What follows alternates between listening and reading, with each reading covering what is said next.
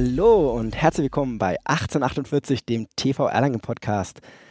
Wir sind im Themenmonat Dein Verein, deine Zukunft und mit dabei, wie immer, natürlich meine liebe Kollegin, die Deri Hirt. Ja, guten Morgen und schön, dass wir wieder hier im schönen Vital sind und ich dabei sein darf. Ja, und Deri, wir haben heute auch eine Premiere bei uns im Podcast und zwar, wir sitzen nur zu zweit hier in unserem wunderschönen Stimmt. Fitnessstudio, dem TV Vital, weil wir haben heute unseren Podcast-Gast via Telefon zugeschaltet. Und das ist wirklich eine Premiere, das haben wir echt noch nie gemacht. Ich habe mir schon gestern gedacht, so verflixt, wie machen wir das? Ach, das würde er schon machen. ich Genau. komme mal rübergeschlappt, wird schon klappen. Also wir haben es auch geschafft und wir freuen uns auf einen ganz besonderen Gast und zwar eine Spitzensportlerin aus dem Triathlon und zwar ist es die Anne Haug. Anne, grüß dich. Ja, hallo, vielen, vielen Dank für die Einladung. Wir freuen uns wirklich riesig, dass du da bist. Und ähm, jetzt wird der ein oder andere Podcast-Zuhörer oder die ein oder andere Podcast-Zuhörerin sich denken, okay, Anne Haug, Spitzentriathletin und was hat die mit dem TV 48 Erlangen zu tun? Und vor allem, warum im Themenmonat Dein Verein, deine Zukunft? Also ich persönlich war mega, mega gespannt und habe mich echt gefreut, dass du dabei bist und habe mir gedacht so, ja, ich habe mir de, deinen Lauf angeschaut, ich habe ich hab einfach mir mal alles, auch mal deinen Podcast angehört. Also es war echt toll, einfach mal dich jetzt live bei uns begrüßen zu dürfen. Ja, und Anne, du hast ja, man muss ja sagen, nochmal zum Themenmonat zurückzukommen, du hast ja jetzt nicht deine Zukunft beim TV Erlangen, sondern du hattest ja eine ganz, ganz lange Vergangenheit beim TV Erlangen. Darauf wollen wir jetzt auch mit dir eingehen. Und zuallererst die Frage an dich, was verbindest du mit dem TV 48 Erlangen? Ja, das war natürlich äh, die, der Sprungbrett quasi für meine Karriere. Also ich habe da das, das war quasi der erste Verein, wo ich erste Bundesliga starten konnte. Und das war so, ja, die Initialzündung für meine Karriere, weil man fängt natürlich von unten an. Ich kam halt komplett als Quereinsteiger äh, in den Triathlonsport, habe während des Studiums meinen Trainer kennengelernt. Und ja, ich wollte unbedingt mal in die erste Bundesliga. Das war so mein allergrößter Traum. Und dann habe ich den Heinz Rüger kennengelernt. Der hat gesagt, ah, ich gebe dir eine Chance und lass dich starten. Und ja, äh, solange der TV Erlangen, wie gesagt, eine erste Bundesliga hatte, bin ich dann über mindestens acht, neun Jahre für den TV Erlangen gestartet. Und du hast jetzt gerade auch schon eigentlich die Schlüsselfigur, mit der ich mich auch im Vorfeld unterhalten habe, genannt, und zwar den Heinz Rüger. Und der Heinz, der ja bei Mhm. uns wirklich über Jahrzehnte lang in der Triathlon-Abteilung aktiv war und auch immer noch die Triathlon-Abteilung beratend unterstützt, der hat natürlich auch gesagt, also dir, ähm, der Anne, die Möglichkeit zu geben, in der ersten Bundesliga zu starten, was sich dann natürlich mehr als auch ausgezahlt hat, gerade in den 2010er Jahren, Anfang der 2010er Jahre. Da warst du ja, wenn du jetzt nicht international unterwegs warst, wirklich so ein bisschen auch der Erfolgsgarant dafür, dass die Bundesligamannschaft vom TV erfolgreich war und dann auch sogar, ich glaube, wann war es genau, den, den ersten Platz geholt hast in der Bundesliga? Ich glaube 2012 war das, ist das richtig? Habe ich das richtige Datum im Kopf? Ich weiß es nicht mal hundertprozentig, aber wir haben einmal gewonnen, ja. Und äh, klar, das ist immer eine Teamleistung. Wir hatten Mhm. damals eben ein richtig cooles Team und ähm, ja, wie gesagt, die Bundesliga war immer ein ganz wichtiger ähm, ja, Baustein in meiner Karriere und äh, ja, wie gesagt, ein Sprungbrett, weil nirgendwo sonst hat man eben die Möglichkeit, gegen so ein hochklassiges Feld innerhalb von Deutschland zu starten. Und da bin ich ja dem TV echt richtig dankbar, weil ich auch immer die Möglichkeit hatte. Das eine ist ja, ein Bundesliga-Team zu haben, aber halt auch die Möglichkeit zu bekommen, da immer zu starten, ist natürlich was, was ganz Besonderes. Und das hat mir Heinz immer ermöglicht, dass ich immer starten konnte, auch zu meinen Anfangszeiten, wo, wo, wo ich vielleicht noch nicht so ein Leistungsträger war. Aber man muss eben auch Erfahrung sammeln können. Und das wurde mir eben immer gewährleistet. Und deswegen bin ich da unendlich dankbar und war ein wichtiger Stein in meiner Karriere. Ja, wie kam es denn, denn dazu? Also der Heinz war mit dir 2013 in Hamburg bei der Weltmeisterschaft, hat er gemeint.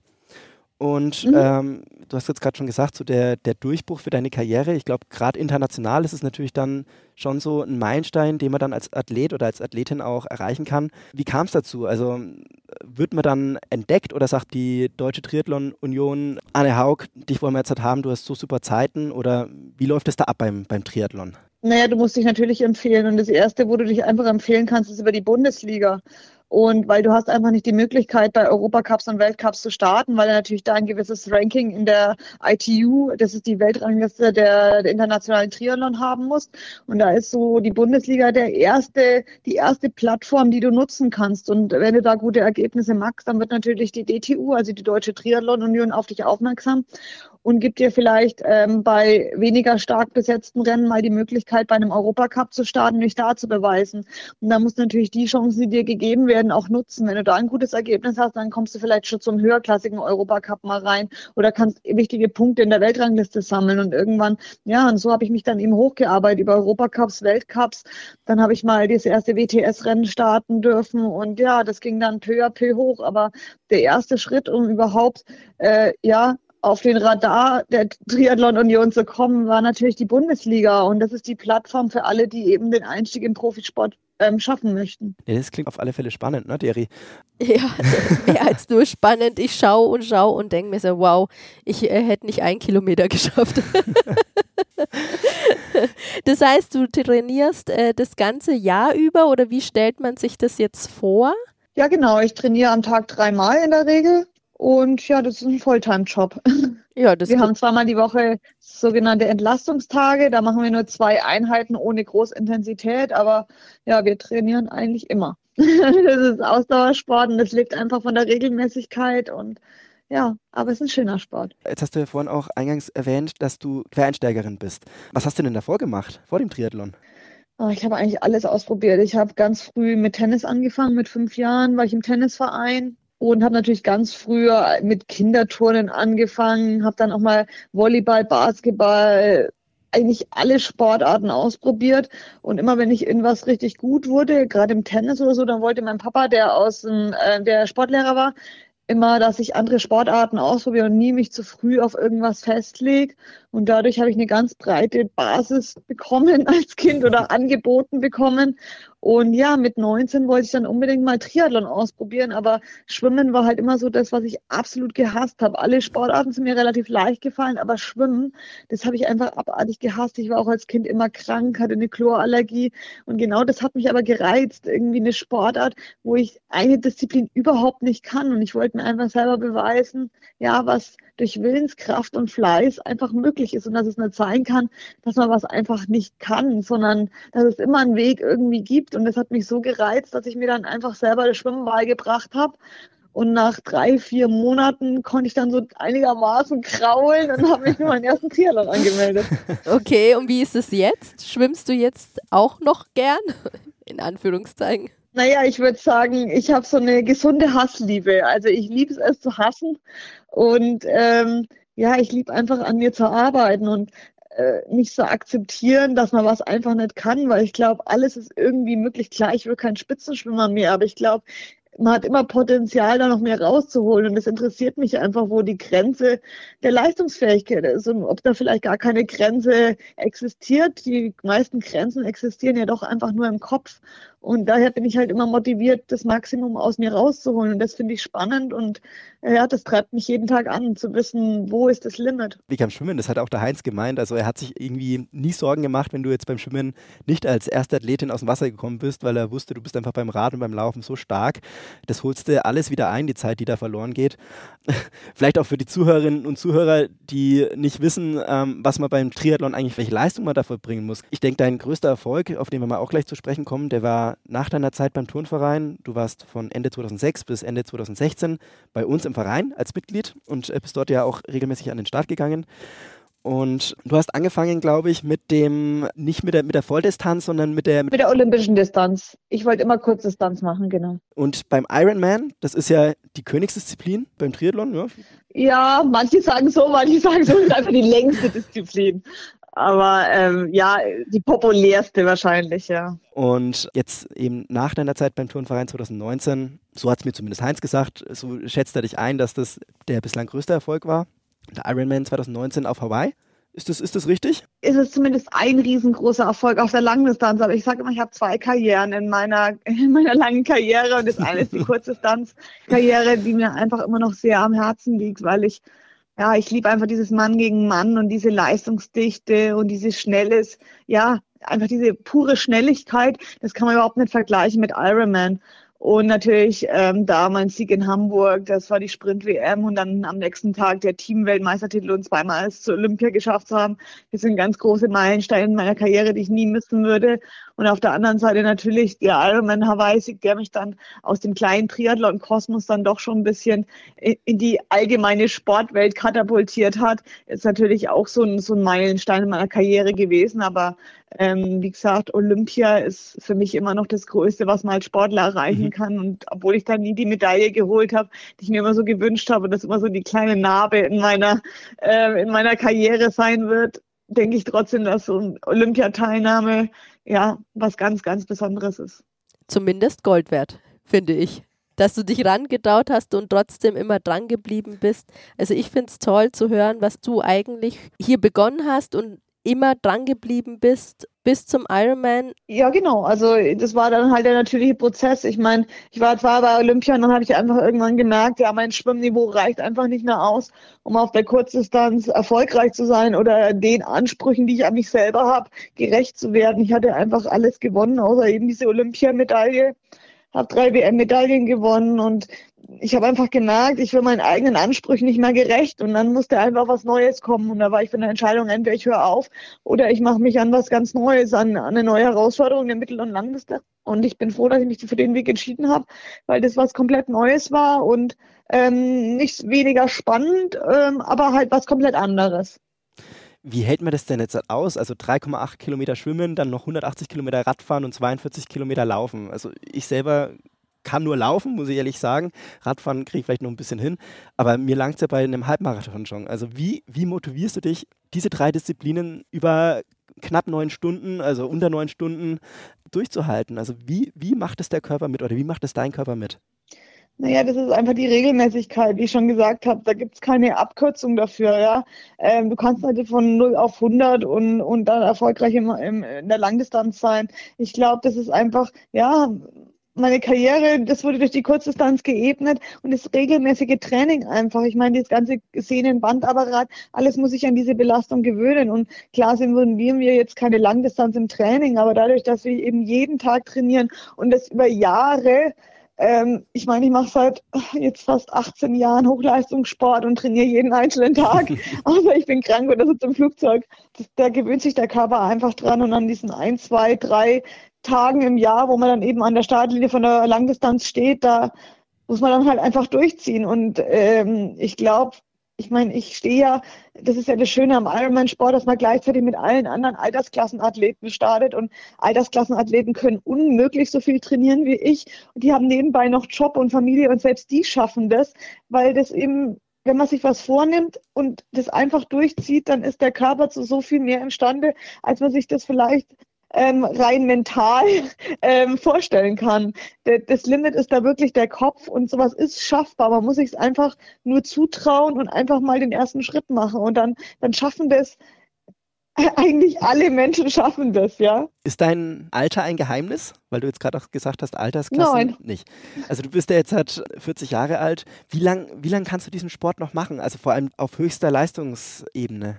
Das weiß ich nicht und ich will mir da auch gar kein Limit setzen, weil ähm, ich fühle mich so gut wie nie zuvor und ähm, ich glaube, ich will jedes Jahr noch besser und solange ich das Gefühl eben habe, dass ähm, die ganze Arbeit und die ganze Akribie, die ich da reinschicke, sich in Performance auszahlt, solange will ich das auch noch weitermachen. Und ich glaube, das Wichtigste ist immer, dass man einfach jeden Tag immer noch gewillt ist, sehr hart an sich zu arbeiten und immer besser werden zu wollen. Und das ist, glaube ich, der Schlüssel. Und klar muss ich auf meinen Körper Acht geben. Ich muss viel zur Physiotherapie, viel zur Osteopathie und einfach schauen, dass jedes Puzzleteil passt. Aber ich glaube nicht, dass Alter deswegen äh, eine Limitation ist. Im Gegenteil, ich fühle mich äh, fitter und, und, und stärker als je zuvor. Und äh, ja, Grenzen sind, wie gesagt, im Kopf und nicht das Alter. Das klingt gut, oder? DRD? Ja, das stimmt. Es klingt gut. Aber ich überlege mir trotzdem immer wieder das Schwimmen, das Schwimmen, das Schwimmen, das wäre einfach nichts für das, mich. Daran wird es dann bei dir scheitern. ja, ja, total. Ähm, ja, Anne, sag mal, jetzt steht nächstes Jahr der Ironman in Nizza an. Gehst du da wieder an den Start? Mhm. ich will jetzt erstmal abwarten, weil gerade ist es ähm, richtig spannend, Triathlet zu sein, weil Okay. nächstes Jahr gibt es eine neue PTO-Serie, das ist diese 100 Kilometer Distanz und eine neue Ironman-Serie und natürlich die Challenge-Serie. Von daher möchte ich erstmal abwarten, was, äh, wann die genauen Termine sind. Und ähm, wenn wir dann mit meinem Trainer zusammen eine Strategie festlegen, auf was ich mich gern fokussieren möchte. Also ich schließe nichts aus und bin für alles offen und es ist gerade ja eine spannende Zeit, weil sich alle jetzt irgendwie ja gegenseitig konkurrieren und um die Triathleten buhlen und ich Okay. glaube, das wird der ganzen Sportart nochmal einen richtigen Schub nach vorne geben, weil einfach immer mehr Leute feststellen können, dass man ja sein Hobby zum Beruf machen kann und davon vielleicht auch leben kann und das wird einfach die Qualität und alles nach vorne bringen und da freue ich mich schon richtig drauf. Aber klar, Nizza ist natürlich eine große Herausforderung, eine neue Strecke mal und ein ganz anderes Profil, das wir sonst immer gesehen haben. Ähm, ich muss einfach schauen, ja, äh, wie es in meinen Plan reinpasst, mal alles erstmal auf den Tisch legen, alle Wettkämpfe und dann mir, mir Gedanken mit meinem Trainer machen, wie ich das Jahr angehen möchte. Also wenn ich dir dann einen ganz heißen Tipp geben darf, ist jetzt zwar kein Ironman, aber unsere Triathlon-Abteilung hat uns äh, verraten, dass sie auch nächstes Jahr den Erlanger Triathlon wieder bei uns im Schlossgarten enden lassen wollen. Also Falls du Lust hast, komm vorbei.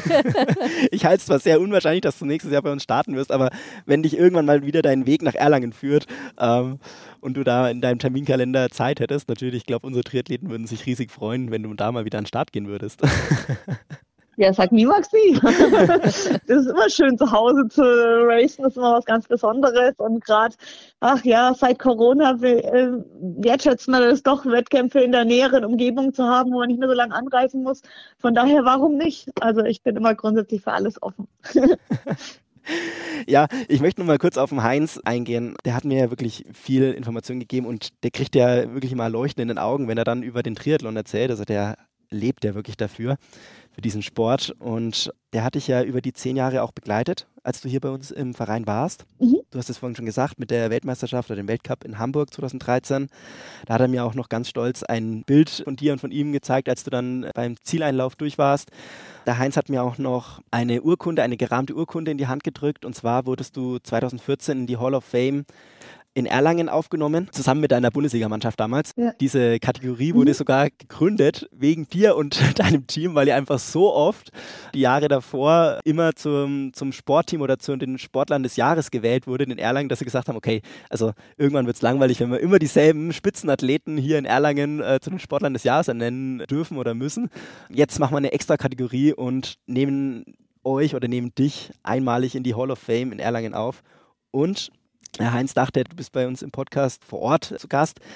Äh, Sonst hätte ich dir jetzt die Urkunde noch übergeben können. Aber falls dich irgendwann mal wieder dein Weg nach Erlangen führt, die Urkunde hat bei Heinz einen Ehrenplatz und äh, du darfst sie dir natürlich jederzeit bei ihm abholen. Soll ich dir ausrichten. Oh, danke schön. Was würdest du als Profiathletin Amateursportlern mit auf den Weg geben wollen und vielleicht gerade auch Amateursportlern, vielleicht sogar Triathleten beim TV Erlangen? Ja, dass Triathlon einfach ein fantastischer Sport ist und ähm, ja, Triathlon ist eine Ausdauersport, es lebt eben von der Regelmäßigkeit. Von daher muss man sich ein Umfeld schaffen, wo es einem wirklich Spaß macht, auch zu trainieren. Es sollte keine Qual sein zu trainieren. Deswegen ist es immer gut, ja, das im Verein zu machen, in der Schwimmgruppe zu machen. Gerade das Schwimmen, das extrem technisch ist, würde ich echt empfehlen, da gerade in Erlangen gibt's ja auch super Schwimmtrainer da wirklich oder Triathlon-Trainer, die eben was vom Schwimmen verstehen, das wirklich von Anfang an betreut zu machen, damit sich da keine ganz groben Schnitzer ein, einschleichen. Und Schwimmen macht einfach in der Gruppe am allermeisten Spaß. Und gerade jetzt, wenn es äh, dunkel wird, in der dunklen Jahreszeit und man vielleicht von der Arbeit kommt oder was immer, da ist immer cool, eine Gruppe zu haben, dann ist einfach die Motivation leichter. Und das Allerwichtigste ist immer Spaß zu haben, weil wenn der Spaß nicht dabei ist, dann macht man es auch nicht regelmäßig. Wenn man es nicht regelmäßig macht, dann wird man nie Erfolg haben im Ausdauersport. Und das Gute ist eben, dass man immer Erfolg haben wird, wenn man es regelmäßig macht, weil das einfach was ist, was man auch rein durch Fleiß sich erarbeiten kann. Und das ist eben das Schöne. Man wird immer belohnt werden für seine Arbeit. Ja, dazu gibt es eigentlich gar nichts mehr. Großartig zu sagen, ja. Ein sehr schönes Schlusswort, Anne. Und ja, ich würde dann auch schon sagen, vielen, vielen lieben Dank, Ja. dass du bei uns in dieser Podcast-Folge bei Dein Verein, Deine Zukunft zu Gast warst. Wir sind ganz kurz auch auf deine Zukunft noch eingegangen. Und wie schon gesagt, wenn dich die Zukunft irgendwann wieder zu uns nach Erlangen führt, du bist bei uns jederzeit herzlich willkommen. Die Triathleten werden dich auch mit offenen Armen empfangen und der ganze Verein. Von daher, wir freuen uns, wenn wir dich dann mal wieder live bei uns zu Gast begrüßen dürfen. Und drücken dir natürlich die Daumen für deine Zukunft. Ja, vielen, vielen Dank. Habe mich total gefreut. In diesem Sinne, vielen lieben Dank fürs Zuhören. Wir freuen uns natürlich immer über eine 5-Sterne-Bewertung oder auch einen Daumen nach oben.